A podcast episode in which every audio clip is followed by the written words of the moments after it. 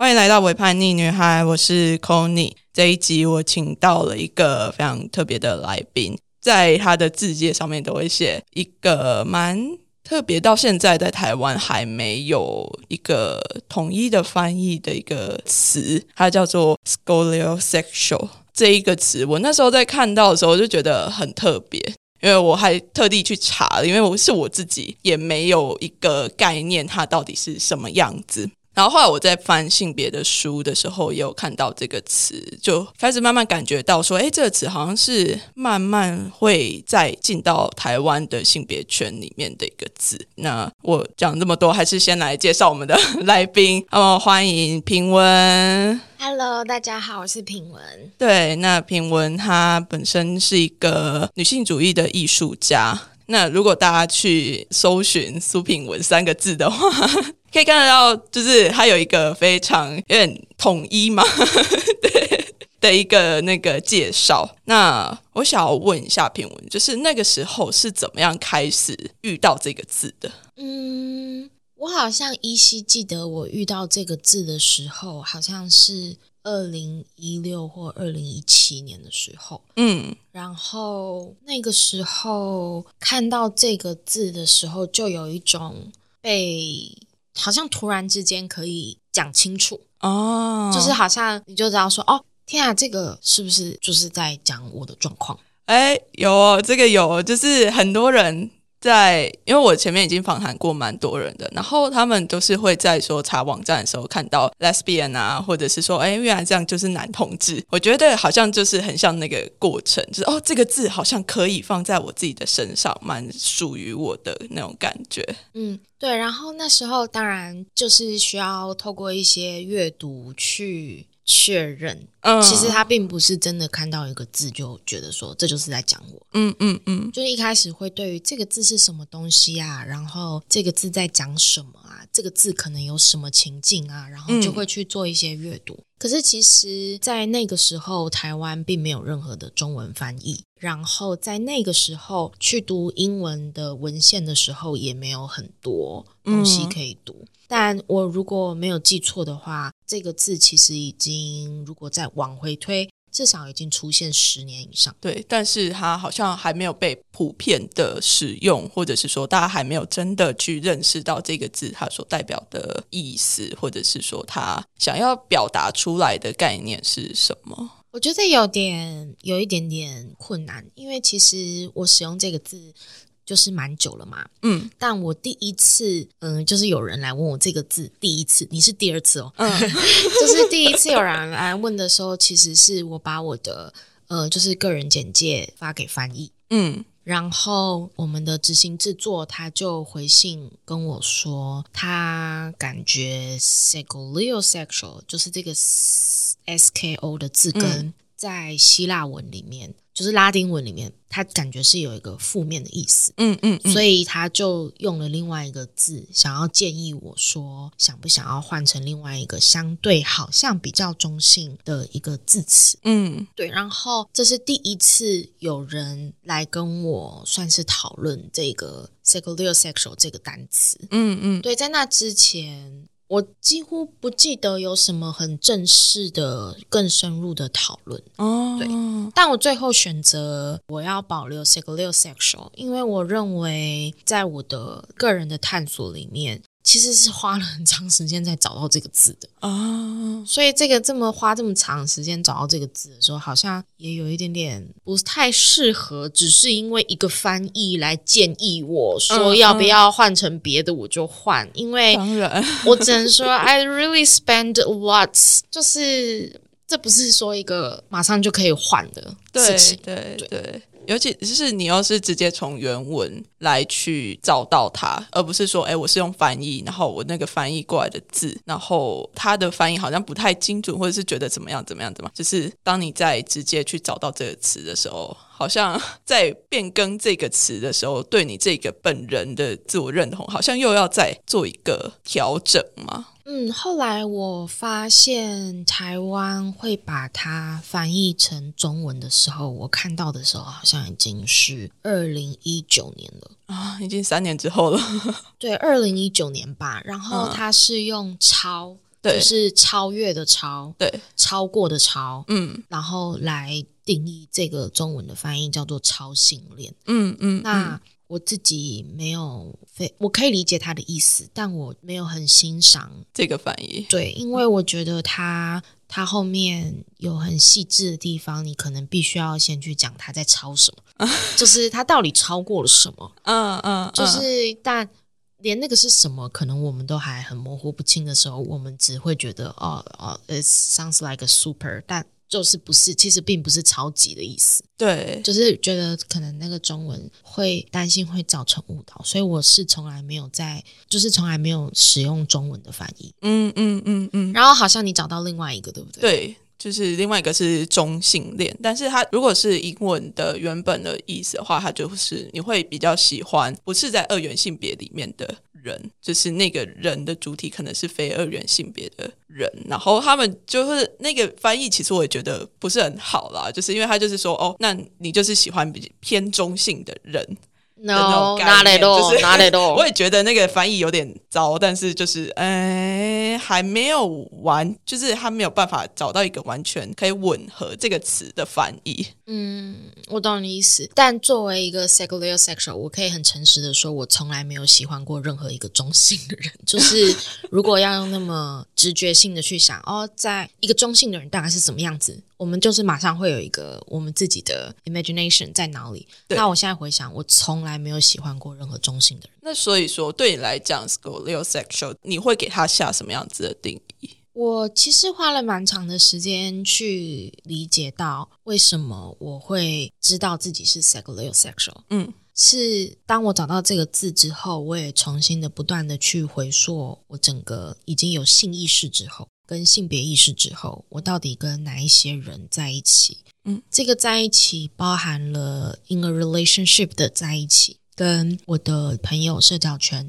的这些人。然后我就发现，在我的人生中，那些真正在我生命里面很长久的、很亲密的挚友们，其实他们一直都是酷儿身份。嗯嗯嗯，对，但是因为我现在快四十岁了，所以如果当我们回想二十年前我十八岁的时候，嗯，其实那个时候我们不太会用同性恋这三个字，对，好像最多我们就只会说男同志、女同志，嗯嗯嗯嗯，那除此之外，我们就没有其他对于不同的性取向的描述了，嗯，然后而且我们也都不太会去用这。男同志、女同志这三个字，或同性恋，就是这个字其实不会那么轻易的脱口而出。嗯嗯。可是其实我发现我的每一个最好的朋友，他们都有很清晰的酷儿身份，或是酷儿倾向。嗯嗯。嗯。然后他就不得不让我更深刻的去思考那些跟我 in relationship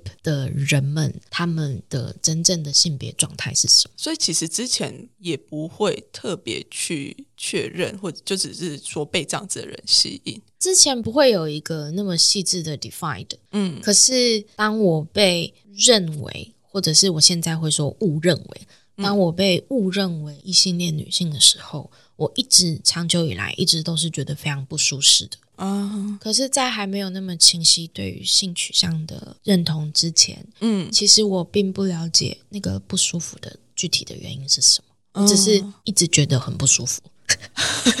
对，理解可以理解，对，就是很不舒服，然后不知道原因，但嗯，后来现在比较能够用这些新的知识或理解去表达自己的时候，我就觉得我的沟通能力也有提高，对，就是。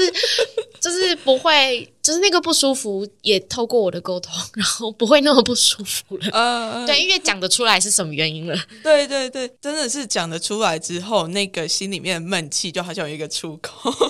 对对对，然后你身边的人，他其实所有身边的人都同时在成长。对，所以大家的理解力也提高了，就是非常谢谢大家。对，这样就是慢慢的让身边的人可以靠近一点，中心的那个旁边的朋友都可以知道理解，说，哎，你并不是这个样子，而是你觉得你自己是的那个样子。嗯嗯嗯。但我有感觉到，就是我对于这个 sexual sexual 就是性取向的一个表达认同。好像会多多少少造成可能身边的人一些困扰。怎么说？因为在我还没有真正达到一个交往关系之前，在我单身的这段期间，我其实常常在思考一个问题，就是说，在我二零一六年到二零二一年去年截止的这整个 Tinder 就是一个 dating app 的研究上面，我大概只遇到有三个人跟我说过 sexual 这个字。所以它总数大概是多少？可能好几百个里面只有三个这样。嗯，超过啦，不大概一年就已经好几百个了。所以 如果这么多年的研究，大概就是上千个吧。嗯，但并不表示说这些人都对 sexual sexual 一无所知，而是这件事情并不引发他的好奇。哦。然后我曾经在上面被二到三个人问过，他们都不是华人，都是我在欧洲的时候。可能我印印象中有一次是在巴黎的时候。对，然后。我就是觉得这个词，当它出现的时候，它让我回想的就是，我们比较容易能够联想的是女同志身份跟女同志身份的人在一起，异性恋身份跟异性恋身份在一起。嗯，就是某种程度上，好像性取向它有一个配对机制，就是你的性取向需要 找到相应的人。对对对对对，没错。那我那时候就是在想说，那 sexual sexual 是否他的未来目标会是要跟另外一个 sexual sexual 在一起啊？这个，嗯，但这这只是一个很很大的提问，嗯，因为那时候我单身嘛，问题就很多。对，然后其实我发现是有难度的，因为我知道。我知道谁是 sexual sexual，嗯嗯，在台湾我有耳闻一位，但是我发现其实是没有办法这样子在一起的，所以对对我来说，要寻找一个寻找一个长期并且互相了解的伴侣，有蛮高的难度。嗯，可是。因为当这样子说，哎，某一个性取向只能跟某一个性取向在一起的时候，就好像又跳回到原本那个非常二元，就是男男生一定要跟女生在一起，就是一个一个对一个的那种一个萝卜一个坑的概念里面吗？嗯，我自己觉得我在面对我的伴侣的时候，因为一直以来我都还是跟生理男性交往嘛，嗯嗯嗯，然后这些生理男性都有一个共通点，就是他们自我认同为异性恋男性。哎，OK，对，然后这个会伴随着他对于性取向的了解越来越广泛之后，他会有点动摇。就会开始怀疑我自己是异性恋吗？对对对对，但是异性恋以外有太多性了。对对，就是比如说我听过的真实的，就是可能他会觉得说他会不会不是异性恋，而是一个无性恋。嗯嗯嗯嗯。所以我觉得好像伴随着一个性取向更多的了解跟讨论的时候，我不是那么确定身边的人他都。如果他本来认同为异性恋，我都就是不是那么确定他们可以比较舒服的找到一个更适合表达自己的方式。哦，我觉得他们就是困扰在这里，就是这会让他们困扰。可能就是跟你有亲密关系或者是在伴侣关系之后，他们就会开始怀疑自己的那个，哎，我真的是这个样子的人吗？我觉得好像有一点点作用力。呃，对于我自己来讲啦，我会觉得这样好像是一件蛮好的事情。嗯，你觉得好在哪里？因为对于他来讲，他可能在那个摇动的过程之中会感觉到不舒服，但事实上是当他感觉到不舒服的时候，就代表他或许要靠近自己真正的那个自己一点，而不是说是哎外面大家直接给予的异性恋的标签在身上。对啊，所以我觉得这或许也是一件开启视野的好处吗？我觉得我算是蛮认同的，因为我认为在台湾社会吧，你要去认同自己是异性恋这件事情，是相对来说是最容易的，对，以及你最不需要认同的。对，就是你们完全不需要花力气在上面，整个社会都为你准备好，你随时都可以当 异性恋，所以他们就可能也没有也没有真的在准备啊，就当了，就是有点自然而然，呃，但其实是非常社会化的自然而然。对。对，所以就是我可以理解为什么他们可以当他们被动摇的时候，他们会感觉到他们正在面对一个很新的感受，就我完全可以理解，觉得很。棒，其实对，因为我会蛮期待说自己能够真的带给身边的人类似这样子的感受，就是哎，他可以再重新去思考说他的性别是不是没有这么理所当然的，就是这个样子。嗯嗯，对，因为当一个人开始会思考这件事情的时候，其实他相对的他的包容性也会再更宽广一点啊。我自己是这么认为，我觉得是，而且其实我非常的敬佩这些愿意跟我在一起的人啊，因为我觉得他们需要承载的状况，可能是跟异性恋女性在一起的状况会不太一样。嗯嗯嗯，对对对，所以我其实是很感谢，也很敬佩，很珍惜有人愿意这样子跟我在一起。嗯嗯嗯嗯，那当你的。因为你另外一个身份是女性主义者嘛，那你自己在成为女性主义者的时候，有遇过类似这样子的认同的状态吗？因为我自己的话，我自己也算是这样，慢慢的去感觉自己哦，好像有一天我终于可以称为我自己是女性主义者的这个概念。那你自己有这样子的过程吗？我反而觉得，呃，女性主义认同或是女性主义者认同，对我来说是。超容易的，很自然的嘛。就是我觉得我天生就是在这个位置上啊，但我不知道为什么会是这样子，也没关系啊。就是也是有很多人就是在面对自己的性取向的时候是非常容易就接受。哦，我就是个女同志，我就是个男同志。其实我觉得好像就是跟每个人出生站在的那个位置，跟可能他未来的使命什么有关系。嗯。我记得我是到非常晚的时候才开始自称女性主义者，可是，在那个更久之前，我就是一直都是。嗯，然后我觉得有时候是你并没有濒临到那一个时间地点，需要你去说你是谁。嗯，对，因为在台湾不会有人一天到晚问你这个问题。对啊，对，就是这个，甚至连。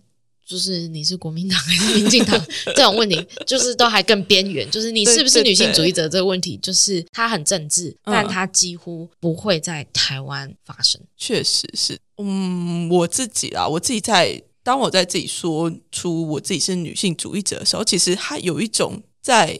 冲撞或者是在反叛的感觉吗？我自己的感受是会是这个样子，因为其实在我自己的理解中，女性主义大部分的状态都是处于批判，就是会有很多的对于现在的一些文化或者是说文学任何的领域上面都会有所批判。那我蛮羡慕你的，真的，因为我的感觉有点相反。哎，所以那你觉得我的感觉就是，当我自称为我是一个女性主义者的时候，别人用更高的道德标准在看。哎。所以这已经无关乎我的批判能力有多么的精准，这是关系到很复杂的一种社会观感的层面。你指的更高的道德标准是指？Unfortunately，那个更高的道德标准就是指女性主义者等同于性别平等的这种道德标准哦。就是所以你反而被拉回来一点点，就是你也不能得罪这边，你也不能得罪那边。那至于这边是谁，那边是谁，其实它非常的模糊啊。它只是一种意识形态，甚至它就是一种道德标准而已。哦，原来是这个样子。对啊，我自己的感受是这样子。我并没有因为成为一个女性主义者，自称女性主义者，或者是成为女性主义艺术家之后，我的批判意识就可以奔驰。其实并没有，嗯，其实反而完完全全没有。嗯，对。但是我私底下是一个非常好的学者，嗯，所以在我自己的嗯女性主义朗读会的时候，他会在那里奔驰。可是，可是如果你真的要讲到他面对一个更大的一个倡议的时候，嗯，他其实是没有办法那样子批判的。嗯嗯嗯，确实是，我觉得或许也是，就是我自己有时候会对于女性主义者会有一个想象，就是每个人都好像在每个人的位置上面做他们该做的事情，有的真的就是炮火很猛烈的，就是在前面做。批判的动作，那有的可能就是在后面做陪力，就是大家，我觉得你可能做的比较像是在陪力的这个动作。嗯，涉及跟人群有关的话，我通常我的基本路线是陪力。嗯嗯，但是涉及跟个人有关的话，我的路线就是 radical。嗯哼哼，对。可是，嗯，因为我在。呃，算是在当代艺术、表演艺术、剧场的领域内，所以在这个领域内，所有的东西都是涉及人的。嗯，也因此我才会觉得说，在当学者的时候，比如说写论文的时候，嗯，然后我就有能力在那里做更多的论述，更多的批判，更精准、更前面的边缘的。但是我觉得，当他跟人具体的人。跟 community 有关系的时候，我还是会感受到，就是 I better 考虑这个社群可以承载的范围啊，了解，就是会去做一个评估嘛。而且我觉得在台湾当女性主义者很不容易啊，是，确实是。嗯，一个女性会遭逢的那个叫什么双重标准，对，也会在更剧烈的在女性主义者身上发作哦。当你说你是一个 radical feminist，嗯哼，然后别人就会开始说，就凭你这样子，你又不够批判，就是你知道吗？做什么？那为什么你 为什么你对这件事情没有做出反应？为什么现在又发生这个事情？你没有，好像你必须要对每一件事情做反应啊！就是你可能会遭逢其他也是 radical feminist feminists 去批判你。嗯嗯，对，但同一时间你也可能遭逢不是女性主义者的人来批判你，就是你会承受很多批判。对，就是会有非常多的事情在发生。嗯嗯完全可以理解，就会有有的人就会可能发生某一件事情，就会开始抓谁出来说：“哎，你怎么没有说话？你怎么没有为对这件事情发表你的意见？” 对呀，然后都会收到很多私讯来问我说：“哎，你看这个你觉得如何？想听听你的见解。”然后我就会觉得，我当然愿意去阅读，我当然也愿意去讨论。可是一个女性主义者，不是窝在私讯对话群组里面，就是 我要，呃，我不能接受这么多，每个人都要来跟我做个别智商，因为我们的行动需要出现在社会语境里。嗯，确实是。哇，这这过程真的蛮不容易的。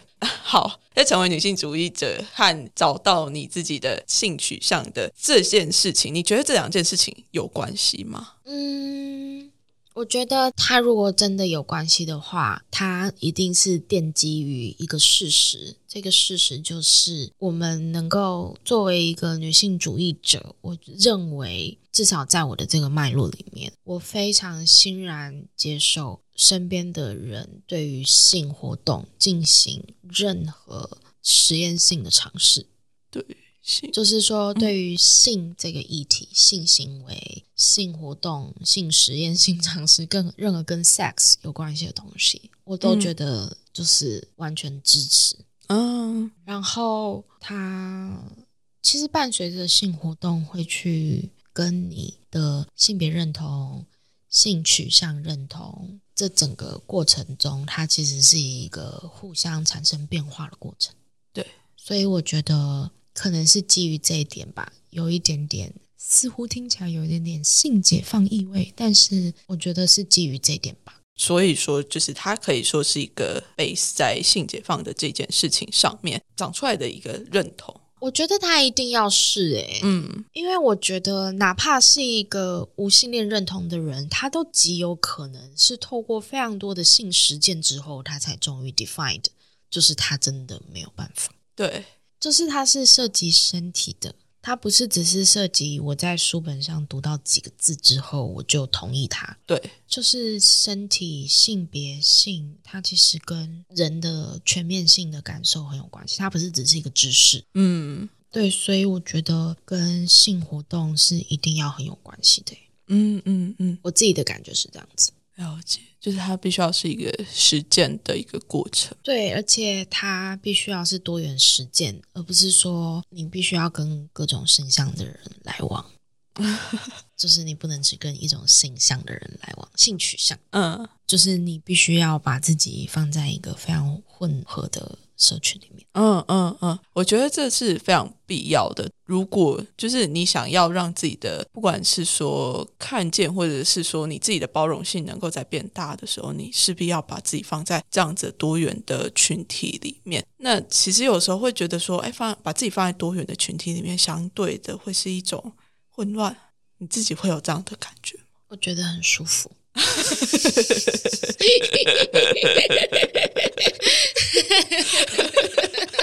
我觉得可以。我自己也是觉得有会会觉得蛮舒服，就是当你在有一种冲突的感觉的时候，那个感受会是原来是这个样子，就是哦，原来我之前没有想到的东西，又在这个在一般人看起来会是有点混乱的场域之中，它出现了，就是一种很创造、重新的在创新出来一些东西的感受嘛。嗯，我觉得，我觉得跟各式各样的。性别状态的人在一起的时候，因为每一个人在这一个在这个 room 里面，他的比例、他的弱点太错综了。对，所以你的身体逻辑、逻辑、性别逻辑就不会去导向说，哦，这是一个什么样子的社群？嗯，因为你甚至没有办法定义它。对。的时候我就觉得很舒服，可是如果你今天跟很特定的假设全部都是男同志，好，嗯，那如果你没有男同志的身份认同的时候，你就会产生一点点距离。对对，所以我自己比较倾向就是跟非常混杂多元的社群在一起。嗯，那当然这个社群里面也会有异性恋啊，这很自然。对，就是什么性恋都有。嗯，然后我觉得那样子是很棒、很舒服。嗯，对，就是他任何人都没有办法游说我，就是彼此之间的权力关系是很很平等，我觉得蛮牵制的，但是不是压制。嗯嗯嗯嗯嗯，了解。因为其实，在讨论到社群的这一块的时候，很多人都会比较偏向说是哦，我同性质的人组合成一个社群，然后大家待在一起，然后才可以一致有力量对外什么的。但事实上是，当你在一个相对于混杂的社群里面的时候，他的那种平等跟对于彼此。你不会有一个说哦，我比你更厉害，或者是说，哎，你这样子是不对的，我这样子才是对的。就像如果我自己在女同志群体里面的话，就会开始出现很多的排斥性，就是会可能会排斥跨性别的人，又或者是说排斥一些比较阳刚的女同志。就是有些时候，当一个太固定的群体里面，它会出现这样子的状况。嗯。我我觉得我完全听得懂你刚才的描述，可是对我来说，我的社群里面就是几乎大家都是非常有女性主义意识的人，嗯嗯嗯，所以我们对于性别的权利关系蛮敏锐的，嗯，以至于我们就也都很谨慎的避免自己过度延续一个异性恋框架或者是父权系统的一个性别呈现，嗯嗯嗯，就大家都还是有一些属于自己的。女性主义的实践，然后有自己的性别状态。嗯，我觉得好像，嗯，我比较就是我自己身边的人都是这样子啊，对，所以不会有那种真的很阳刚的，或者是真的很在我们的社群里面会需要找新的描述来描述这些人啊。我可以好像可以理解，因为。我前一阵子才访谈到一个 BDSM 的 podcaster，然后他就开始跟我描述说，其实，在 BDSM 圈里面的状态是这样子，就是大家的性别是大家没有在管你的 性别的状态或者是性取向的状态的认同是什么，那我们可能就是基于说，哎，我。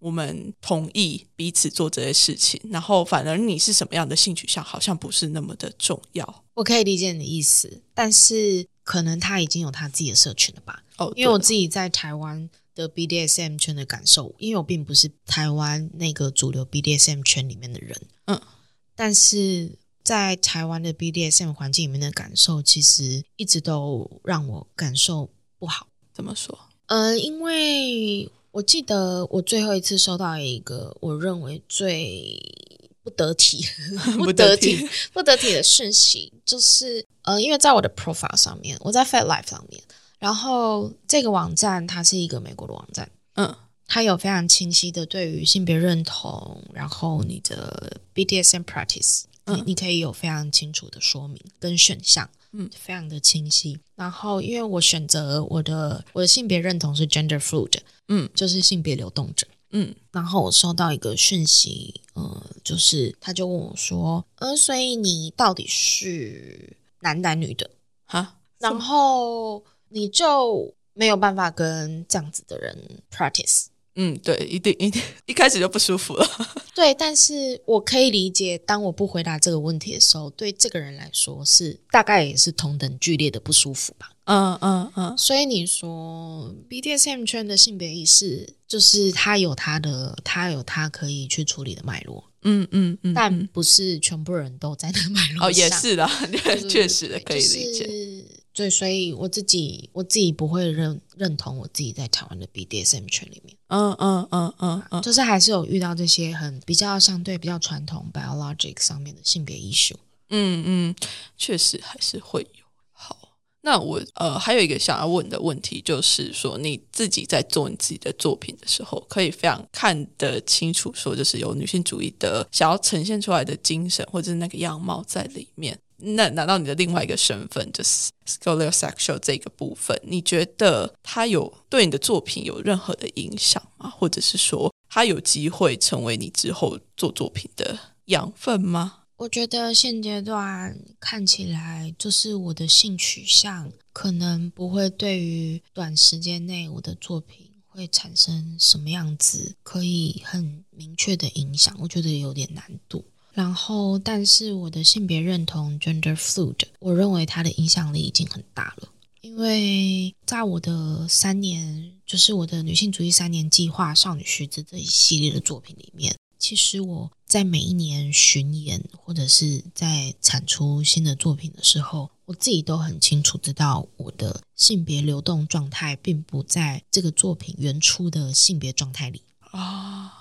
所以它就不是一个重演，嗯嗯，对我来说，很多时候它都是在演绎，在演绎，嗯嗯，因为就是我很清楚知道，我跟也许跟两年前的那个性别状态是完完全全相反位置上，嗯，但当然我的身体就还是这个，就是女性的生理，女性的身体。可是我整个呢，就是性别状态上，我是落差是很大的，所以 gender flu 这件事情，它算是帮助我去某一种小小的程度去舒缓了我自己作为一个激进女性主义者的那种刚硬。嗯，因为激进女性主义者就是太定义分明，确实是的这件事情。他在我的 gender food 的认同里面，我觉得他得到了更舒适的弹性空间啊。然后我自己就是比较好奇的，其实是就是对于无性恋的认同这件事情，我自己是很想要有机会再去多做一点研究。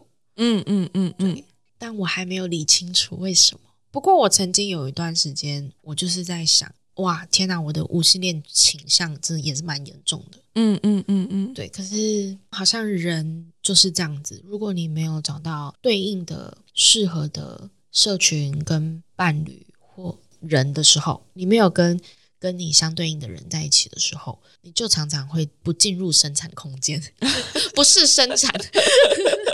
所以这是一个非常无心恋的状态，不是生产，不是，对，是是实际上的生产吗？Almost，就没有任何行动，没有任何动机，没有任何行动，没有任何活动，没有任何动能。嗯，对，因为对你来讲，这个性的能量应该算是蛮大的，创作的一个能量，会吗？他不是真的说我要去做什么 have sex 或者是怎么样，但是他其实某种程度，它会是一种驱动力。不会，我觉得做爱是 having sex 是一个非常棒的驱动力。对，就是你可以试试看，每一次 having sex 的 pattern 都不同，嗯，它就会非常的有创造性。嗯，对。然后我我强烈的建议，所有的生理女性都应该要去主控。你的 sex pattern，我也觉得应该要去尝试的做这件事情。虽然说我是在女同志社群，都都是都是由女性在主导啦，但是如果是异性恋的状态之下的话，我会蛮建议说女生能够真的去主导这一整场，因为可是好像会不会有点困难？呃，如果觉得有点困难，就可以换一个对象。这个建议还可以吗？可以，可以，可以，可以。不然怎么办？就是没有办法委受委屈啊。对对呀，好，非常好的建议，我很喜欢。对对啊，好，那我觉得呃，我想要最后再提一个，就是提到你之前做的那个奶头计划。对，嗯，然后不要稍微讲一下。嗯，我觉得那个奶头计划，它其实真的蛮连接了我相对无性恋的那一块啊，因为我在做奶头拍摄计划的时候，其实我有使用了一些我自己认为一个女性主义的作品应该要如何工作，嗯，就是它的工作过程是怎么产出的，嗯，跟它最终这个作品所呈现出来的性别意识的弱点在哪里。嗯，对。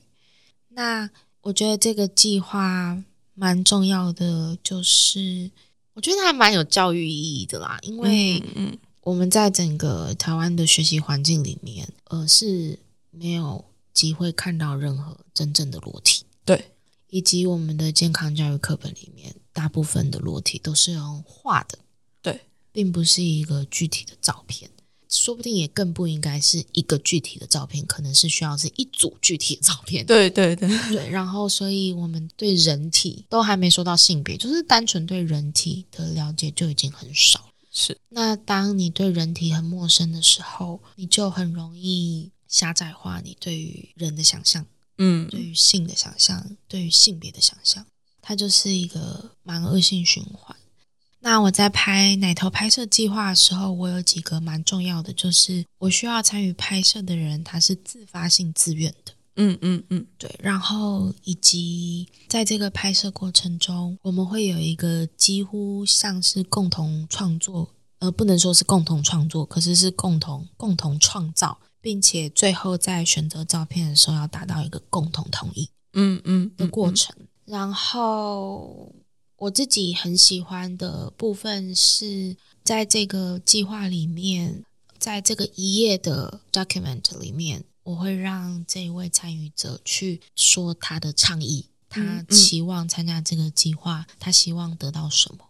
他有什么话想要透过这个计划去告诉别人的？嗯嗯嗯，对，所以其实他这中间有非常多我认为非常女性主义的方式。嗯，就是说我会想要制造一个机制，可以让别人发声的这个基础点是非常女性主义的。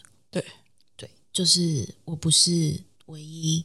独裁可说话的人，对，是。然后在这个奶头的 image 上面，我努力的目标，因为我毕竟还是一个艺术家，所以这个 image 我努力的目标就是，我能否创造一个不是只是为了判断性别，嗯，而是它可以有一个超越性别的凝视，嗯。这个凝视就是说，当我看到这张照片的时候，我会停下来，我愿意去观察，我愿意去欣赏，而不是一停下来我就要想，哦，这个是男的还是女的？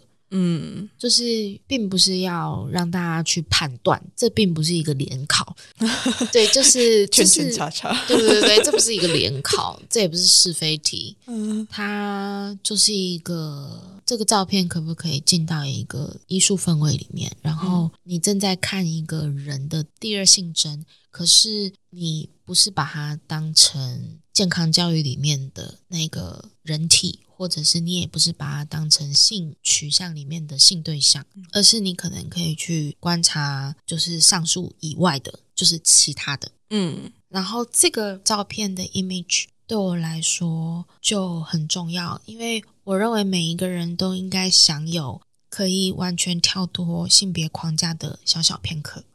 嗯，我是生理女性，但是我想要有那个片刻，就是我不用可以是生理女性。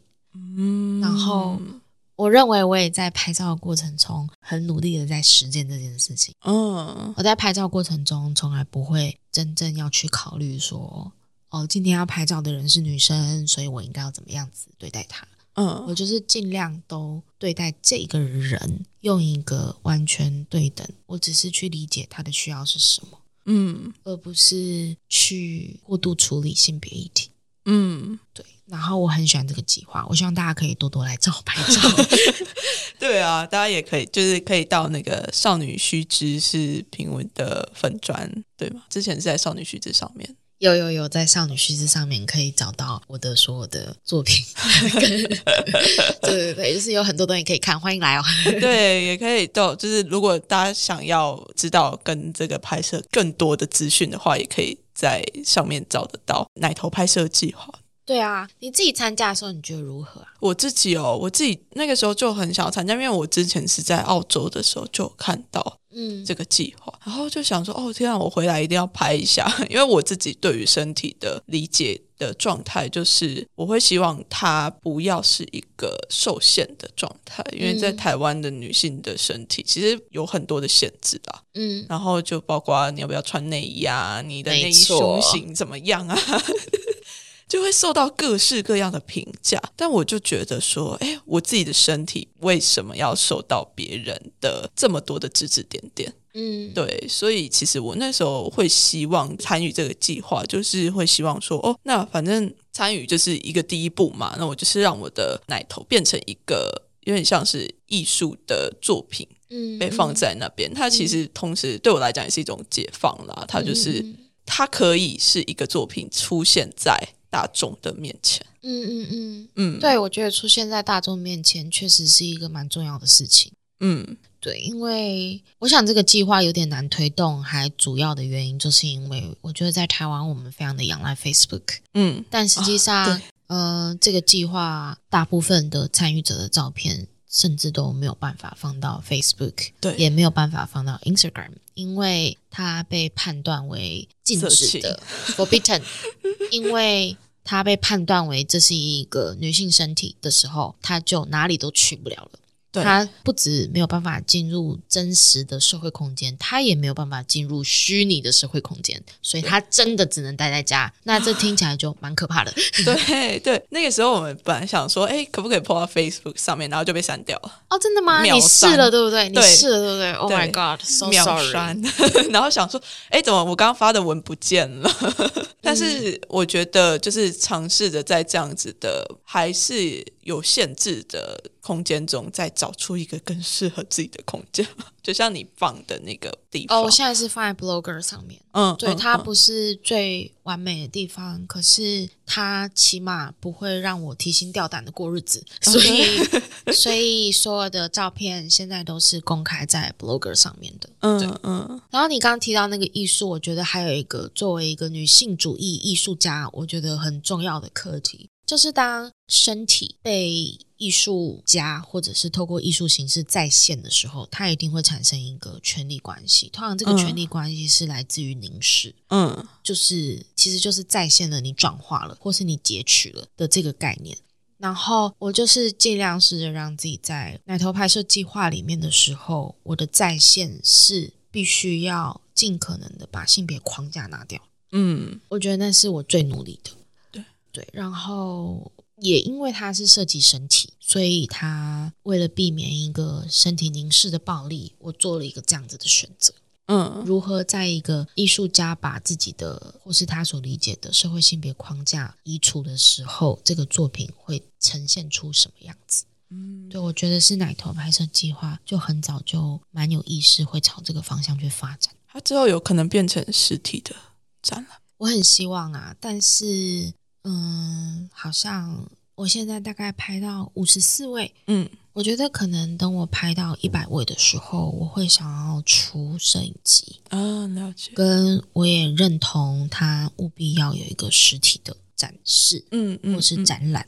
对，然后我就是会继续继续持续的拍。嗯，大家如果对于这个计划有兴趣的话，就欢迎找评委 一起拍。对啊，欢迎找我拍照，谢谢。对啊，好，那这一次的访谈就差不多到这边告一个段落。非常谢谢品文来这边分享了他非常多的内心 的一些我今天超紧张的，我超紧张的，这是我第一次有人问我的性取向，我的天哪！对啊，那个时候就说，哎。被问性取向好像是很多的性少数的 daily life。Oh my god，very intense。对啊，觉得整个内容我自己在问的时候收获也非常多。嗯，那就谢谢冰文，谢谢大家，拜拜，拜拜。